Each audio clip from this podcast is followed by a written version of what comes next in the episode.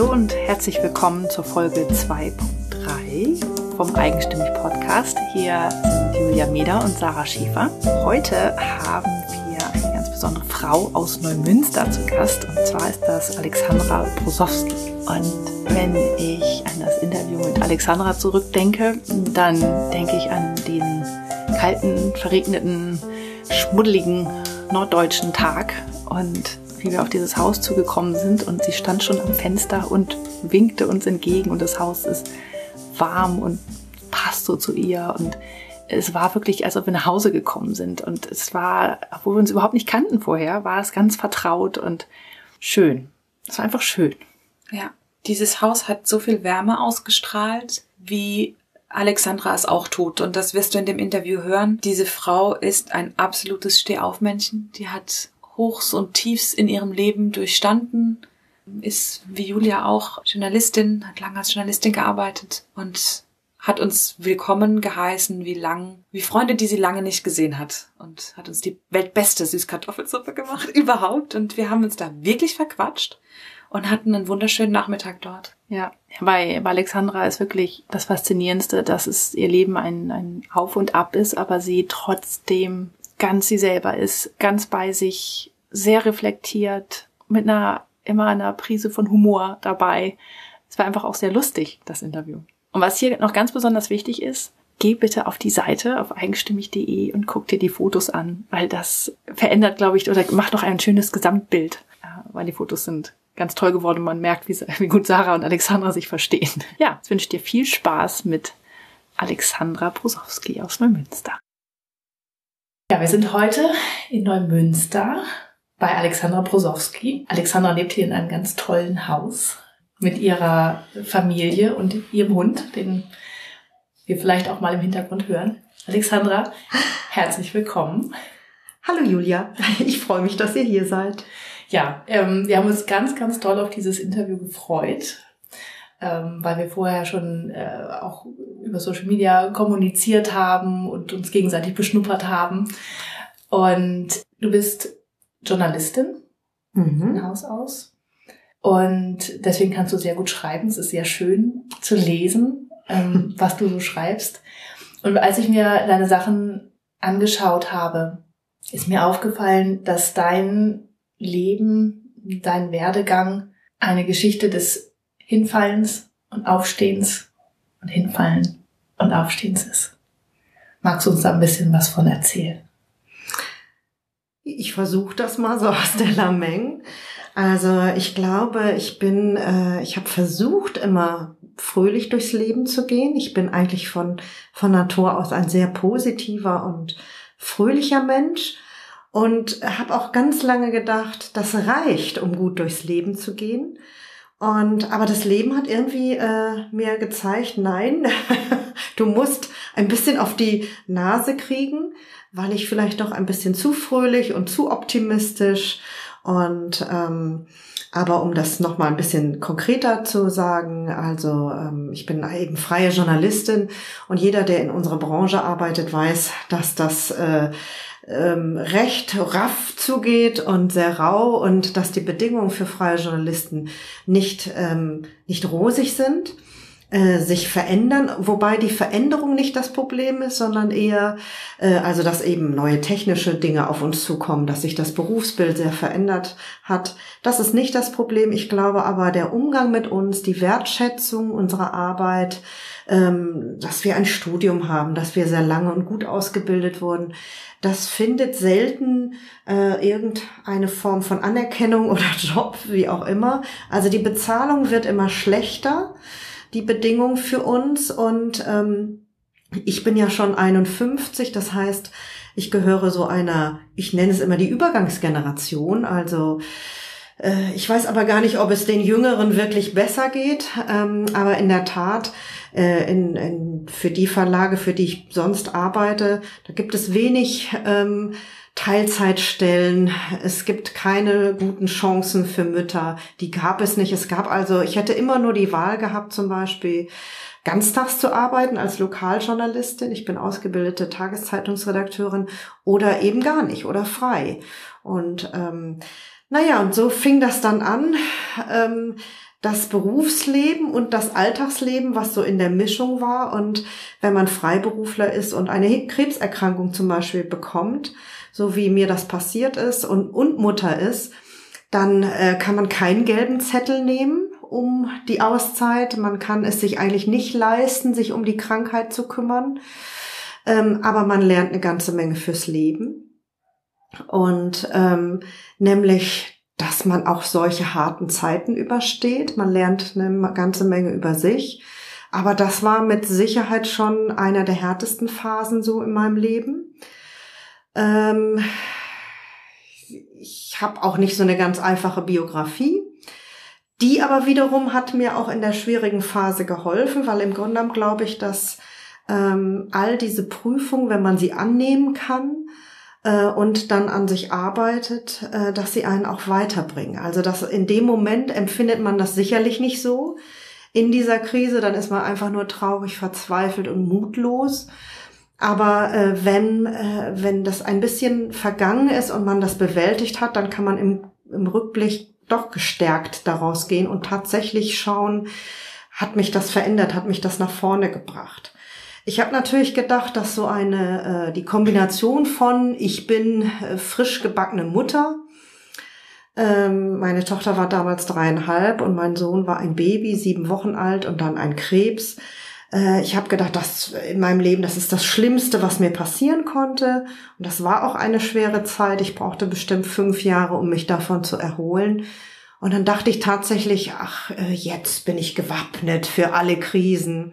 Aber so war es nicht. Also es kamen neue Krisen, Sprich eben immer mehr Arbeit, immer mehr dreh dich, immer mehr sei eine eierlegende Wollmilchsau, passe dich an, arbeite noch mehr, verdiene immer weniger. Also man kommt in so einen Kreislauf, ähm, in dem man sich selber verliert. Also vor lauter Arbeitssicherung und alles äh, schaffen, machen können. Ja, gab es dann einen prima Burnout und äh, worüber ich eben sehr traurig war, dass mir das passiert ist, weil ich dachte, äh, ich, ähm, ich wäre durch den Krebs genug gewarnt, um besser auf mich aufzupassen. Und darüber war ich eigentlich sehr traurig, dass ich nicht gut auf mich aufgepasst habe. Aber letztendlich hilft es auch nichts eben ähm, zu schauen, wie blöd sind die anderen, wie schlecht ist die Arbeitswelt, was machen die alle mit mir. Das hilft dir nicht weiter. Du wirst Konzerne, Firmen, Auftraggeber nicht verändern können. Du kannst wirklich nur schauen, ähm, was muss ich, was muss ich tun? Was äh, kann ich verändern? Wie muss ich für mich darauf reagieren? Also mit Sicherheit äh, musste ich erkennen, äh, ich dachte immer, ich kann 250 Prozent leisten. Und all diese äh, Schläge, die aber in mein Leben so eingeschlagen sind, haben mir gezeigt, nein, du kannst gar nicht 250. So habe ich ja dann auch gelebt und gearbeitet. Du kannst leider nur noch 80. Erkenne an, dass du nicht mehr voll diese Kraft hast. Und das ist vielleicht auch der größte Weg, erstmal dahin zu kommen, zu sagen, was muss ich denn für mich tun, damit es mir gut geht, damit ich gut auf mich aufpassen kann. Und ähm, ich habe mich tatsächlich in einen Zustand gearbeitet, ähm, an dem ich dachte, ich kann nichts, ich äh, schaffe nichts, ich bin ein schlechter Mensch.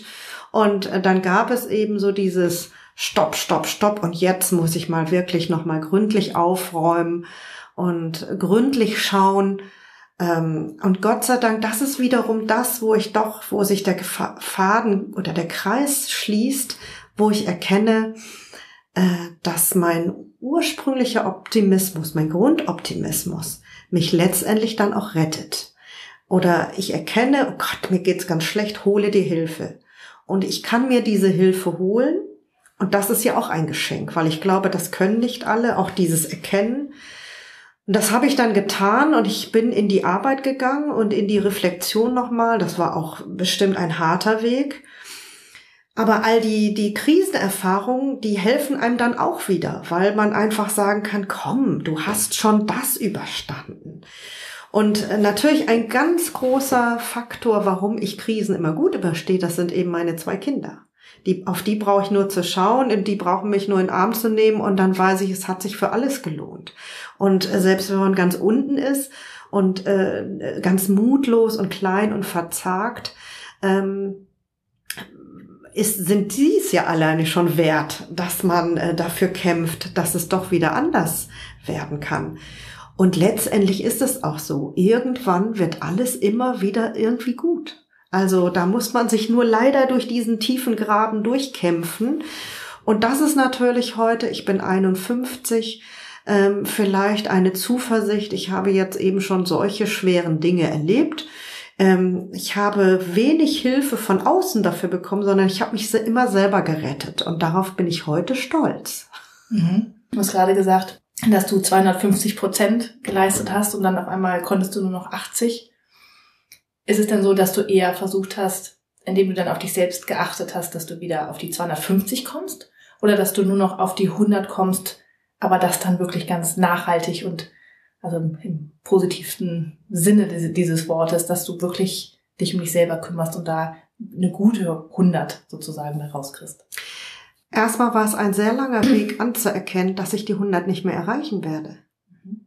Also, und das anzunehmen, und man darf ja da nicht vergessen, ich sag jetzt mal so, dieser Kampf und auf und ab und mein Berufsleben und so weiter, das dauert ja schon 30 Jahre an. Du vergisst das aber. Und deswegen denkst du dich immer an die 250 zurück oder an die 150. Aber nein, mit 50 und zwei schweren Erkrankungen wirst du die nicht mehr erreichen und schon gar nicht, wenn du dich nicht gut um dich kümmerst. Und das, äh, wir kommen ja nicht umsonst in, in so ein Burnout oder äh, man ist schon ein bestimmter Mensch, der immer sich über Leistung definieren möchte äh, und an seinen Erwartungen. Ich glaube, es bleibt für mich immer ein, ein harter Kampf und daran arbeite ich sehr, gut auf mich aufzupassen, immer wieder dahin zu gucken, zu sagen, nein, du hast dich heute nicht gut um dich gekümmert. Und äh, ich äh, habe jetzt aufgeschrieben auf einem Zettel, immer schön atmen. Äh, das habe ich nicht umsonst aufgeschrieben, weil ich manchmal den Eindruck habe, äh, ich renne so schnell durch mein Leben, dass ich sogar das Atmen vergesse. Und dann aber, wenn ich innerlich so aufgeregt bin, dann kann ich heute mit meinen 51 Jahren anhalten und sagen, und atmen. Meine Liebe, bitte atme und lass die Schultern runter und trink dein Ingwerwässerchen und mach dein Yoga. Und das klappt heute besser. Aber es ist auch nicht schlimm, nur die 80 zu haben. Das, da, ich glaube, das muss man einfach mal annehmen. Das ist ja nichts äh, Negatives, sondern man muss es nur wahrnehmen und realistisch einschätzen. Mhm. Also du atmest, du machst Yoga, Du lässt die Schultern sinken und trinkst ein Ingwerwässerchen. Also, was sind denn noch Arten, wie du noch auf dich achtest? Ich mache Yoga hier zu Hause. Und ich sage jetzt mal, wenn man so ganz am Boden liegt, dann muss man eben mit sehr, sehr kleinen Schritten gucken, wie kann ich mich denn, also es gab wirklich Phasen, wo ich ähm, mich von Stunde zu Stunde gehangelt habe. Und ähm, mir hat eine sehr gute Therapeutin geholfen, und mir hat Meditation geholfen und Yoga tut mir auch immer gut. Also einfach dieses Erden, die verrückte Welt da draußen mal ausschalten. Ähm, ich versinke im Tun auch mit, dem, mit den Händen. Ich äh, ähm, schreibe gerne Briefe, ich bastel gerne, ich backe gerne, ich kümmere mich gern um meine Familie. All das auch sind, äh, sind Dinge, die auch, finde ich, sehr für die Eigenfürsorge also auch Dinge, vor allen Dingen nicht drei Sachen gleichzeitig zu tun, sondern sich auf eins zu konzentrieren. Das, je älter ich werde, umso wichtiger wird mir das. Mhm. Kommen wir nochmal zu dem Auf und Ab deines Lebens. Und gab es letztes Jahr auch wieder ein, ein Ab und danach ein, ein schönes Auf.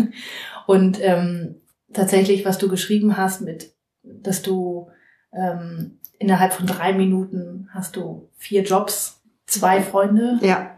und einen Großteil deines Einkommens verloren. Das fand ich ganz, ganz dramatisch und berührend.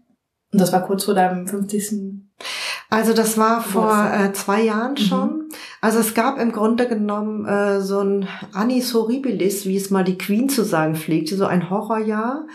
Äh, es fing im Grunde genommen damit an, eben, dass ich habe eine äh, sehr interessante, lustige Tätigkeit gemacht. Ich war 14 Jahre lang die Babyfotografin bei uns in der Stadt. Ich habe alle neugeborenen Babys fotografiert. Und für dieses Krankenhaus habe ich eben auch das Magazin geschrieben, eine Babymesse erfunden, Shootings zu Hause gemacht. So ergab es sich mit den vier Jobs. Äh, Reportagen äh, über die Krebsstation und so weiter. Und ähm, ja, und äh, in 14 Jahren sind wir zusammengewachsen, wir sind Freunde geworden. Ähm, und wie das manchmal so ist, man mag sich, man, man arbeitet zusammen und ähm, ja, und dann kam irgendwann der Handyanruf, ähm, du, das, wir haben da jetzt was Billigeres gefunden und die sollen das tun. Und ich weiß gar nicht, dass, also das hat mich natürlich ins Mark getroffen, also weil diese Menschen zwei Tage vorher noch bei mir auf dem Sofa gesessen haben. Und insgesamt waren vier Menschen an dieser äh, Entscheidung beteiligt. Und was ich glaube, am schlimmsten fand ich, dass die alle vorher sich getroffen haben und das alles miteinander ausgeklügelt, aber nicht mit mir gesprochen. Und sie sind mir begegnet und haben so getan, als wäre nichts. Keiner hatte den Mut, und ich meine, sagen wir mal so, dass man Menschen entlässt, dass Dinge sich verändern. Das ist unser Alltag. Und das tut zwar weh und das findet man nicht schön. Aber das kommt immer darauf an, wie das passiert. Und diese Art, das war wirklich ein, wie ein Schock für mich. So wie nebenbei am Telefon. Die sitzen da und wissen schon, die schmeißen wir raus. Aber sie haben nicht den Mut, mich einzuladen und zu sagen, Alexandra, wir, äh, es wird sich was verändern. Wir haben immer gerne mit dir zusammengearbeitet, aber jetzt wird das jemand anders machen. Damit hätte ich, glaube ich, besser klarkommen können, zumal ich natürlich auch weiß, immer wenn Geld im Spiel ist, verändern Unternehmen was. Also als Freiberufler sitzt man immer mit einem halben Hintern auf der Abschussrampe und das, es tut auch gut, wenn man sich dessen bewusst ist. Ähm, aber das war eben das. Und wirklich so im, im Handy, ich wollte gerade die Kinder und du, und es wäre sehr nett, wenn du die noch an einarbeiten würdest. und ich brauchte einen Tag, um diesen Schock irgendwie erstmal zu realisieren, was ist da eigentlich gerade mit mir passiert. Und sie haben aber nicht nur das gemacht, sie sind eben auch zu unserer Tageszeitung gegangen, für die ich auch gearbeitet habe und haben gesagt, wollt ihr äh, die Babyfotos jetzt auch umsonst haben. Wir können die euch geben, weil wir kicken die Brosowski raus. Sie sind auch zu meinem anderen Arbeitgeber und haben auch da meine Stelle weggenommen. Und das war verletzend, entsetzlich, schlimm und auch die Art, das zu tun, für mich ganz schwer nachzuvollziehen. Ich war sehr traurig und schockiert und mal ganz abgesehen davon, dass ich einen Großteil meines Einkommens verloren. Das ist alles noch obendrauf. Aber ich habe dann an alle vier Beteiligte Briefe geschrieben. Das war mir sehr wichtig, äh, dass ich auch denen das gesagt habe, was ich dir jetzt versuche zu sagen. Leute, so geht man mit Menschen nicht um. Ich kann das aushalten, entlassen zu werden, aber nicht so. Nun ging das weiter und das war eben auch im Grunde genommen der Beginn meines Krisenjahres. Ähm, ich habe äh, in kürzester Zeit noch mehr Stellen verloren. Nicht, weil ich irgendwie so blöd bin oder nichts kann, sondern weil eben ich viele verschiedene Auftraggeber hatte. Die einen, da wurde das Unternehmen verkauft, bei den anderen gab es zwei äh, ähm, äh, Führungspersönlichkeiten, die in einen Streit miteinander geraten sind. Und der, der mich eingestellt hat, hat leider verloren. Also wurde ich mit entlassen. Nicht, weil ich irgendwas verkehrt gemacht habe oder, ähm, naja, und es kam eben zu diesem massiven Einbruch in meiner Arbeitswelt, die ich dachte, die, dass ich mir sie stabil aufgebaut hätte. Dann sind in, dem, in diesem Jahr auch noch sechs Menschen verstorben aus meinem Umfeld. Und das war da kamen die Einschläge im Monatstakt und ich konnte gar nicht so schnell sie anhören und wahrnehmen, geschweige denn verarbeiten. Und das alles zusammen hat irgendwann wirklich dazu geführt, dass ich dachte, ach du liebes bisschen, die wollen dich alle nicht mehr, du, du kannst, das, es kam zu diesem Punkt, dass ich wirklich dachte, ich kann nichts, ich bin nichts, ich bin der letzte Mensch auf Erden. Warum auch immer. Ich denke, das waren diese massiven, ich haue dir alles um die Ohren. Damit war ich überfordert. Mhm. Aber Steh auf, Männchen Bosowski hat eben nach einer Weile, es kam dann eben zu dem, was ich vorhin schon geschildert habe, ähm, zu diesem Punkt, dass ich mir Hilfe geholt habe und ganz mühsam mich wieder aus diesem Loch herausgekrabbelt habe. Und dann war aber für mich auch wirklich klar, ähm, jetzt möchte ich noch mal massiv was verändern. Also es war auch ganz wichtig. Ich war in, in einer totalen Unsicherheit bezüglich meines Könns. Aber ich wurde dann auch wütend, weil ich gedacht habe, verdammte Scheiße, wie kommen eigentlich andere Menschen dazu, mir irgendwie äh, äh, vermitteln zu wollen, dass ich nichts wert bin oder dass ich nichts kann. Also das musste ich erstmal dringend, ganz dringend von mir wegschieben und auch da wieder schottendicht machen. Und ich sag jetzt mal so, ähm, glücklicherweise kamen die Wechseljahre die haben be bestimmt auch sehr beschissene Nebenwirkungen. Aber was wirklich gut für mich war, es kam die Wut in mein Leben. Und ich bin eigentlich so ein Friedenspinsel. Immer alles, oh, habt mich lieb und ich racker für euch und wir sind doch alle friedlich und wir wollen doch alle so nett zusammen und ja, natürlich reibe ich mich auch für euch. Also äh, ich war nie gut im Streiten, nicht gut im Konflikt sondern ähm, im Konfliktverhalten. Ich wollte mal, äh, was heißt, ich wollte keinen Streit. Ich habe, ähm, nein, da war ich nie gut drin. Und das Testosteron der Wechseljahre hat dazu geführt, dass die Mutti mal richtig aus der Höhle gekommen ist und ich habe das Streiten angefangen und das war richtig toll. Und ich habe natürlich auch gemerkt, äh, dass so alte Ängste, ah, wenn ich mich streite mit jemandem, dann krieg ich, kann ich meine Dinge nicht durchsetzen. Nein, ganz im Gegenteil. Ich habe mal, hm, ich dachte immer, das Lachen ist was Positives und dass ich eigentlich ein freundlicher und fröhlicher Mensch bin. Aber es ist gar nicht überall angebracht. Und dann habe ich mal aufgehört, an entscheidenden Stellen zu lachen und habe mal böse geguckt und habe einfach mal ein bisschen den Typen raushängen lassen und äh, habe wundersame Reaktionen geerntet, nämlich ich habe mich durchsetzen können und ich habe es ausgehalten im Inneren ähm, und ich bin in die Konfrontation gegangen und das war ein sehr über, eine sehr überraschende Erfahrung für mich, muss ich sagen.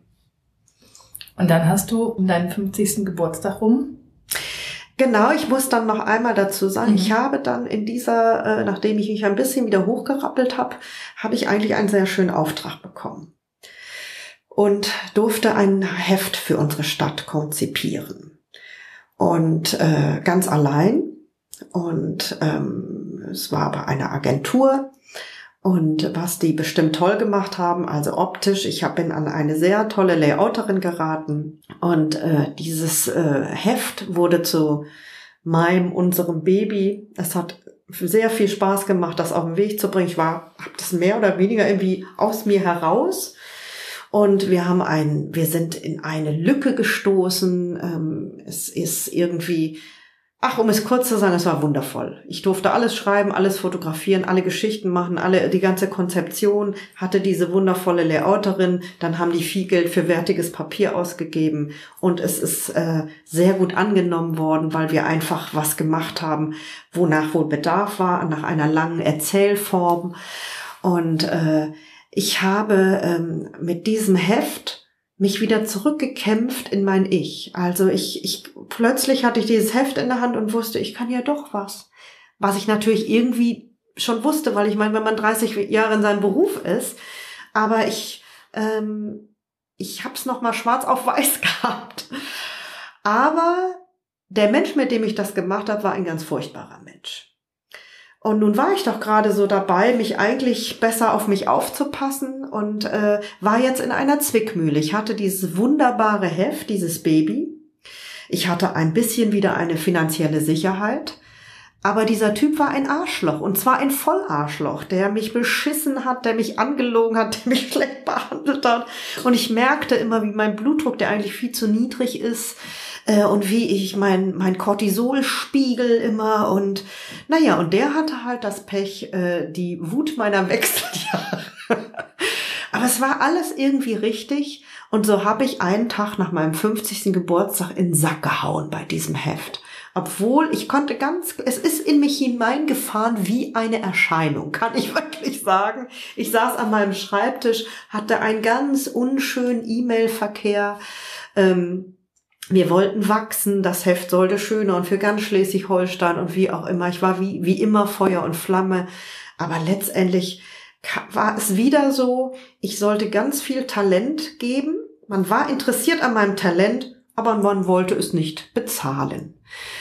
Und da habe ich gedacht, verdammte Axt, ich will das nicht mehr. Ich habe Talent, ich kann was, ich bin ein wertvoller Mensch und äh, ihr sollt nicht alle davon profitieren und den Rahmen abschöpfen und ich gehe leer aus. Also das war vielleicht auch nochmal so eine Erkenntnis, ähm, dass das nicht gut geteilt ist. Und äh, schließlich bin ich ja freie, aber die anderen profitieren immer äh, nur von meinem Können, aber sie wollen nicht die Verantwortung zum Teil für mich übernehmen. Und dann habe ich gemerkt, das muss ich selber tun. Und deswegen kam es auch zu meinem, äh, ich habe das hier auch auf dem Zettel stehen, arschlochfreie Zone. Ganz klar, das ist für mich ein ganz wichtiger Aspekt. Ich möchte nicht mehr mit Menschen zusammenarbeiten, die mir schaden die mich krank machen, die blöd sind, die schlechte Stimmung machen. Nein, Schluss aus. Und wenig Geld verdienen kann man auch mit mehr Spaß. Das ist auch ein sehr wichtiges Motto, denn Zeit meines Berufslebens habe ich leider eher relativ wenig Geld verdient.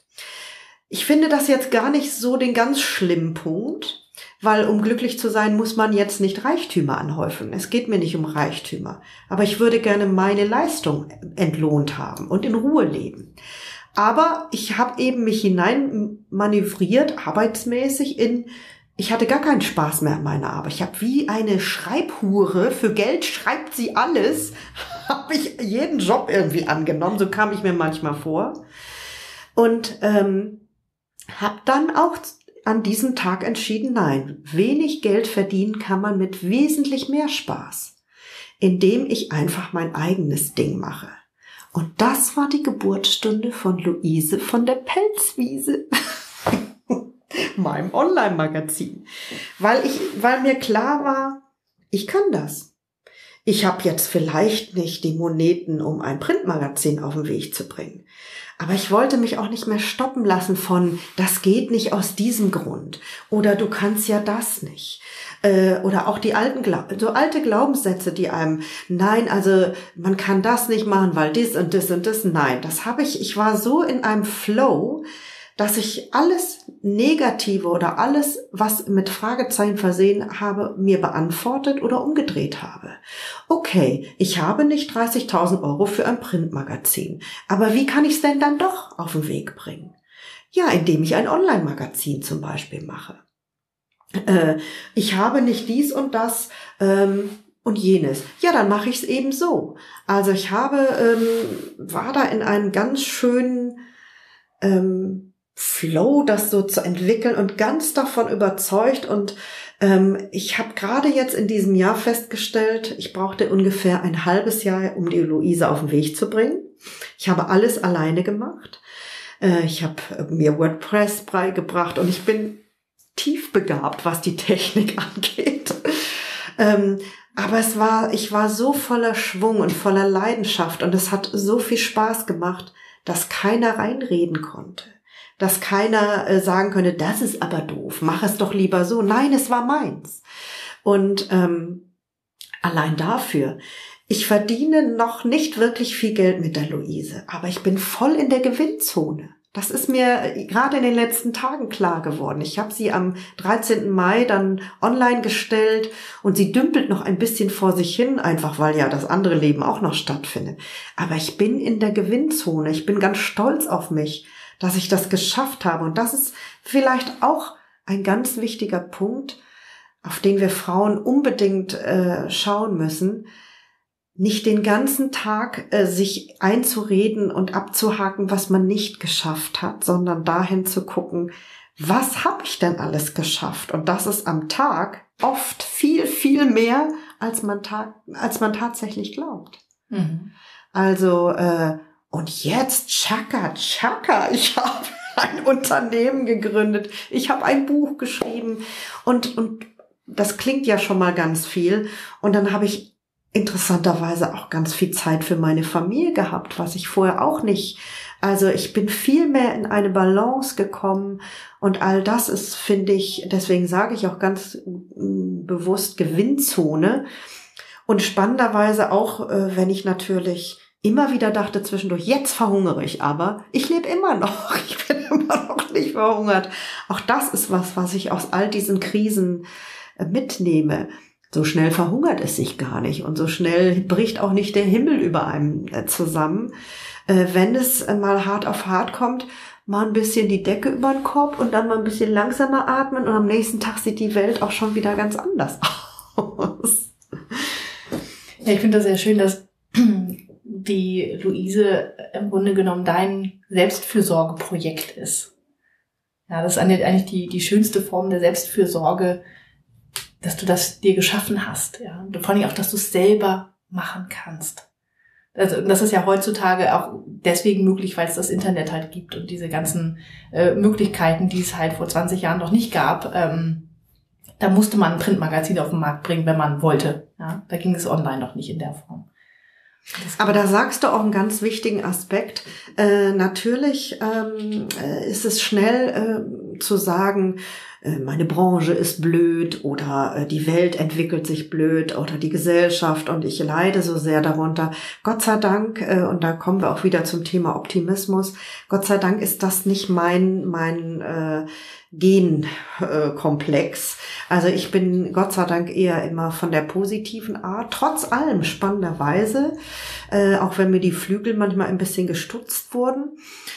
Ähm, aber ich denke sehr optimistisch und ich empfinde es tatsächlich als sehr großes Geschenk, wie sich das äh, gesellschaftlich, beruflich, digital entwickelt hat, weil es hat nämlich für uns Frauen sehr viele Möglichkeiten eröffnet ist. Ähm, wirklich Dinge alleine auf den Weg zu bringen, ähm, sich zu vernetzen, ähm, zusammenzukommen. Vor allen Dingen auch, äh, wenn man ähm, jetzt Bereiche hat, mit denen man nicht so gut um kann, technisch gesehen, ähm, dann kann ich mir Hilfe holen. Und zwar aus meiner Netzgemeinschaft oder man lernt wunderbare Frauen kennen, die sich gegenseitig unterstützen. Also das erlebe ich als sehr positiv. Und äh, ja, sich tatsächlich dahin zu setzen und das an seinem Schreibtisch selber entwickeln zu können. Und du sagst eben was aus mir heraus und ein Achtsamkeitsprojekt praktisch. Ähm, das sagt schon der Name Luise von der Pelzwiese. Also ich habe natürlich als Schreiberin und Texterin fallen dir ja hundert Worte ein, da, daran mangelte es nicht.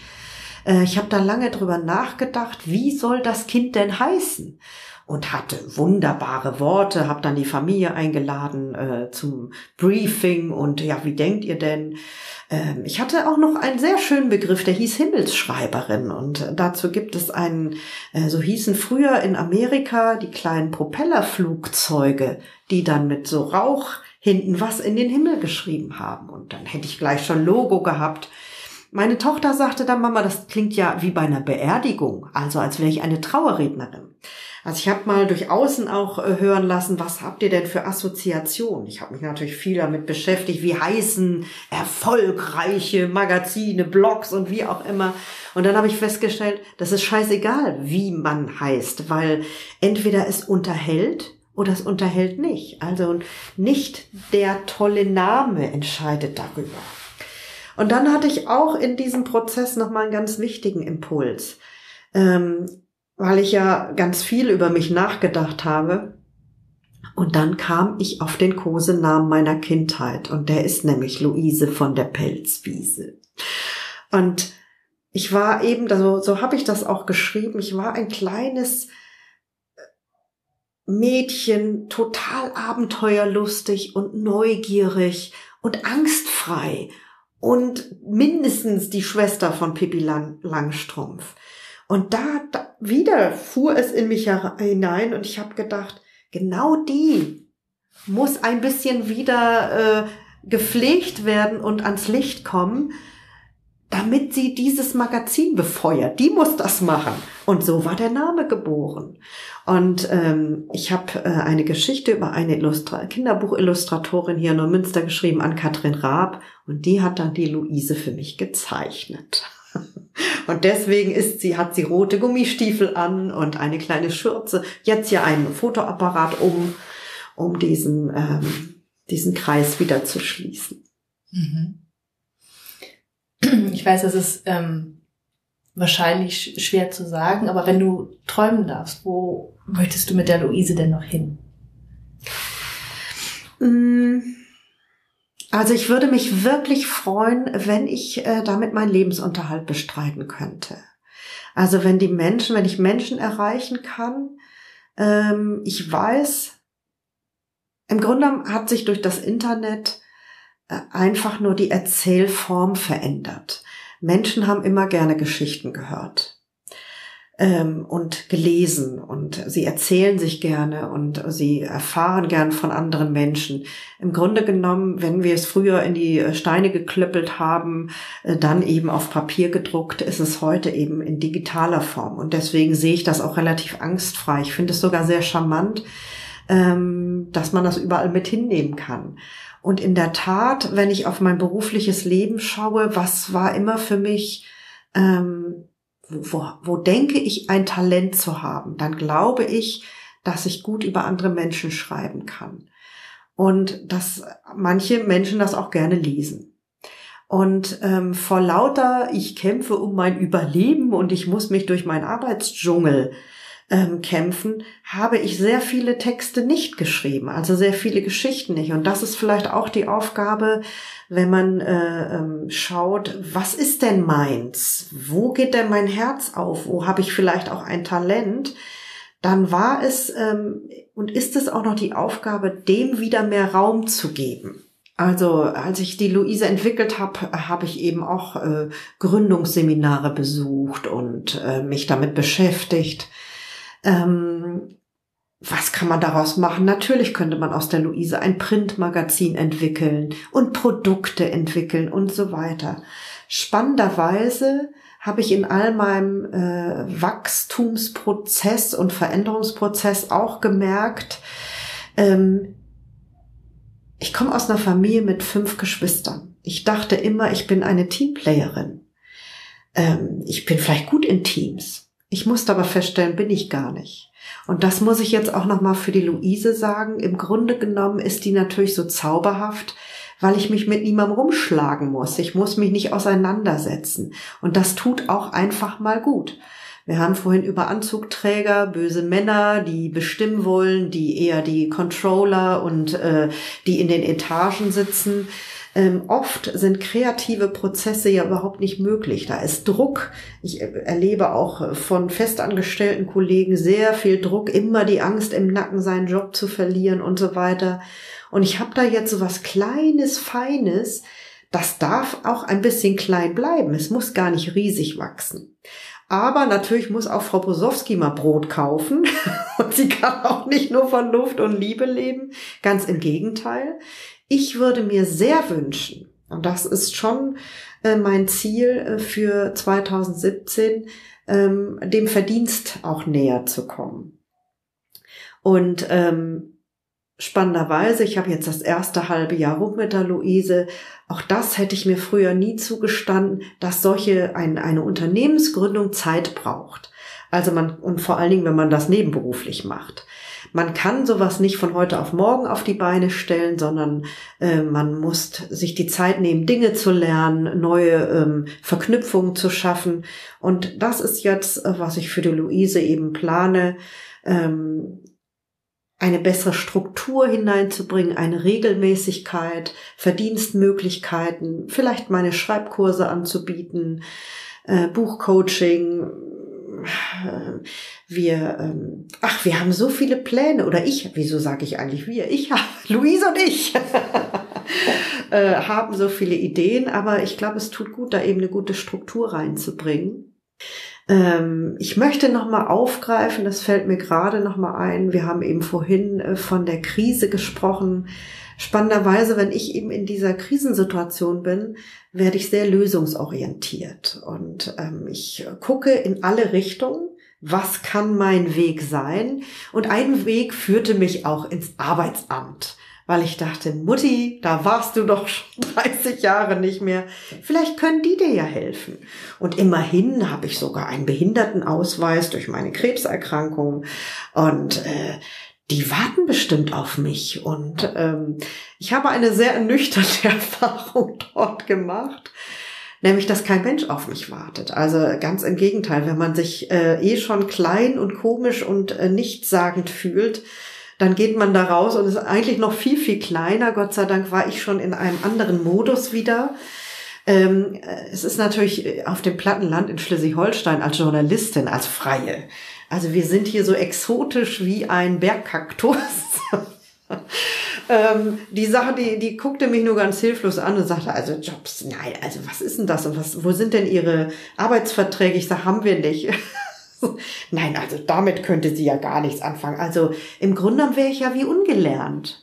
Also ich ging da raus und äh, ähm, ja, das war auch eine Begegnung der dritten Art, eben wieder diesen Stempel zu haben, du bist nicht richtig, du bist falsch. Und dann habe ich gedacht, also Leute, ich habe doch nicht umsonst gelebt und gearbeitet. Ähm, natürlich kann ich was und natürlich äh, bin ich wertvoll und ich werde dieses Ding rocken. Das war für die Luise auch nochmal ein ganz wichtiger Impuls. Okay, es wird dich keiner retten, rette dich selber. Mach die Luise. Mhm. Was würdest du denn Frauen raten, die tatsächlich gerade an einem Punkt in ihrem Leben angekommen sind, wo sie hingefallen sind, wo sie an ihre Grenzen stoßen, wo sie das Gefühl haben, sie sind nichts wert, sie ähm, genau die Dinge, die du vorhin beschrieben hast. Was würdest du denen raten? Mm, erstmal die Ruhe bewahren. Also ich weiß, dass Dinge und das Leben sich manchmal ganz schlimm anfühlen können und ganz dunkel und furchtbar sind. Und man denkt, es geht nicht weiter. Aber meine Erfahrung sagt natürlich, die Welt dreht sich immer weiter. Also es ist einfach so. Selbst, ich sage jetzt mal, in der tiefsten Not meiner Krebsangst wird dir einfach klar, die Welt wird sich weiterdrehen, auch wenn du sie verlässt. Und das hat zwar was Angstmachendes, aber es hat auch was sehr Beruhigendes, je nachdem, in welcher Situation man gerade steckt. Und es ist diesen, diesen Gedanken, den habe ich in den tiefsten, schwärzesten Momenten, der hat mich immer wieder doch über, mit dem Kopf über Wasser gehalten. Es wird weitergehen. Und so ist es auch im Leben. Also Nerven bewahren, Zuversicht bewahren. An Tagen, wo man ohne Zuversicht ist, ins Bett gehen, Decke überm Kopf, Filme gucken, Naschis essen, aber am nächsten Tag geht es weiter. Also man muss so ein Akut-Notfallprogramm. Ich glaube, jeder hat ja auch Dinge für sich, mit denen er sich immer irgendwie so ähm, retten kann. Ich küsse dann immer sehr viel meine Kinder oder lasse mich beküssen, weine ein bisschen und die können wunderbar trösten. Und das tut oft schon gut, weil gerade wenn man sich wertlos fühlt und dann wird man umarmt von fluffigen, nach Vanille riechenden kleinen, nein, großen Kindern ja mittlerweile, dann ist, hat das was sehr Heilendes. Und natürlich tut es auch gut, dahin zu gucken, dass selbst wenn man schwarz sieht, dass oft doch Dinge da sind, die toll sind. Und so ist es mir auch gegangen. Ich brauchte gar nicht weit gucken. Ich konnte auf mein Haus gucken, auf meine Hühner, auf meine Kinder und letztendlich ähm, auch in der Rückschau, wie habe ich andere Krisen bewältigt. Ähm, Im Zweifelsfall äh, plädiere ich auf jeden Fall dafür, sich Hilfe zu holen. Also auch ich brauchte professionelle Hilfe, jemand, der mit Abstand, ähm, der nichts mit mir zu tun hatte, der mir aber sagen konnte, du bist toll und du gehst deinen Weg und du schaffst das. Und ich hatte das Glück, äh, an die richtige Therapeutin zu geraten. Auch das ist ja nicht immer, immer leicht. Lasst euch nichts einreden. ähm, lasst euch nichts aufschwatzen. Geht nicht zu Scharlatan. Also vertraut auf euch, auch auf eure Intuition. Und wenn man nicht beim ersten Mal den richtigen gefunden hat, dann mutig sein, weggehen und einen nächsten suchen. Und überhaupt, glaube ich, tut es gut, sehr viel immer mehr in sich reinzuhorchen und zu sagen, wie fühlt sich das denn an? Wie fühlt sich die Not an? Was kann mir helfen? Äh, wie fühlt sich der an, der mir eigentlich helfen soll? Und wie fühlt sich mein Job an? Ich bin unglücklich, ich suche was. Ja, dann soll man dem Ruf auch folgen. Ähm, und Mut haben, weil in der Tat ist, so ist meine Erfahrung und mein Fazit, man braucht gar nicht vor so viel Angst zu haben. Also viele Ängste spielen sich im Kopf ab, aber sie sind nicht realistisch.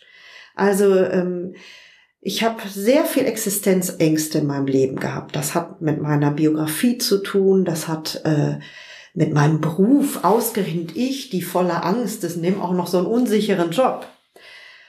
Aber wie gesagt, ich lebe ja immer noch. Ich bin nicht verhungert. Also das muss ich mir heute dann manchmal kann ich mir das schön äh, aus der Ferne kann man ja immer schön lachen über solche Sachen. Aber auch wenn man sich dann des Nächtens so wälzt, ähm, all das sind auch gute Erfahrungen, auch die Krisen. Also wenn ich jetzt so furchtbar weise klinge, dann ist das natürlich, weil ich diese Krisen durchlebt habe und weil ich gut und stolz auf mich zurückblicken kann und sagen, ich habe sie gemeistert und die Welt hat mich nicht geschafft, sondern ich habe das äh, geschafft und das muss man sich auch immer mal wieder dann äh, vor Augen halten. Es ist ein sehr schönes Schlusswort. Du hast deine Krisen gemeistert, du bist aus ihnen an ihnen gewachsen und gestärkt raus hervorgegangen, hast sehr viel über dich gelernt und hast auch gelernt, bei dir zu bleiben und nicht mehr alles anzunehmen, was die Welt dir so vor die Füße schmeißt, sondern selbst zu entscheiden. Es ist, ich höre oft, ich habe doch keine Wahl, ich muss das doch so machen oder ich muss doch in diesem Job bleiben, weil ich doch das und das bezahlen muss.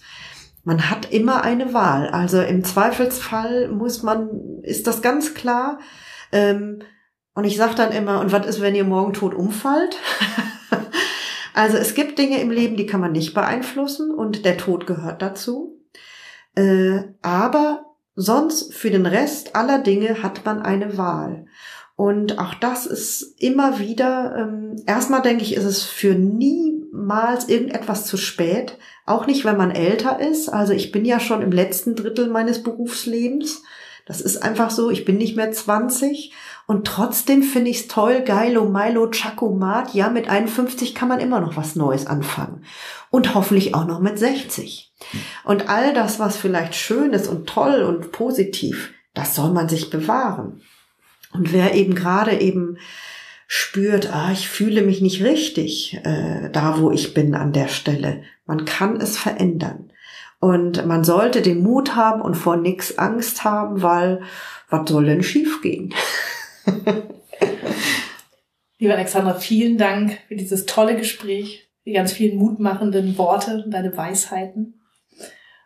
Ja, vielen Dank. Sehr gerne. Schön, dass ihr da seid.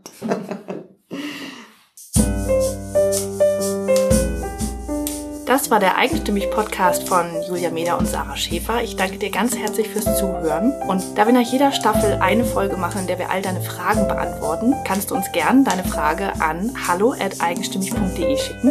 Und wenn es dir gefallen hat, dann freuen wir uns sehr über eine Bewertung bei iTunes, denn je besser wir bewertet werden, desto mehr Menschen erfahren von unseren tollen Interviewpartnerinnen. Mehr Infos und einen Blick hinter die Kulissen gibt es auf unserem Blog auf eigenstimmig.de, auf Facebook und auf Instagram. Vielen Dank fürs Zuhören und bis zum nächsten Mal. Bye.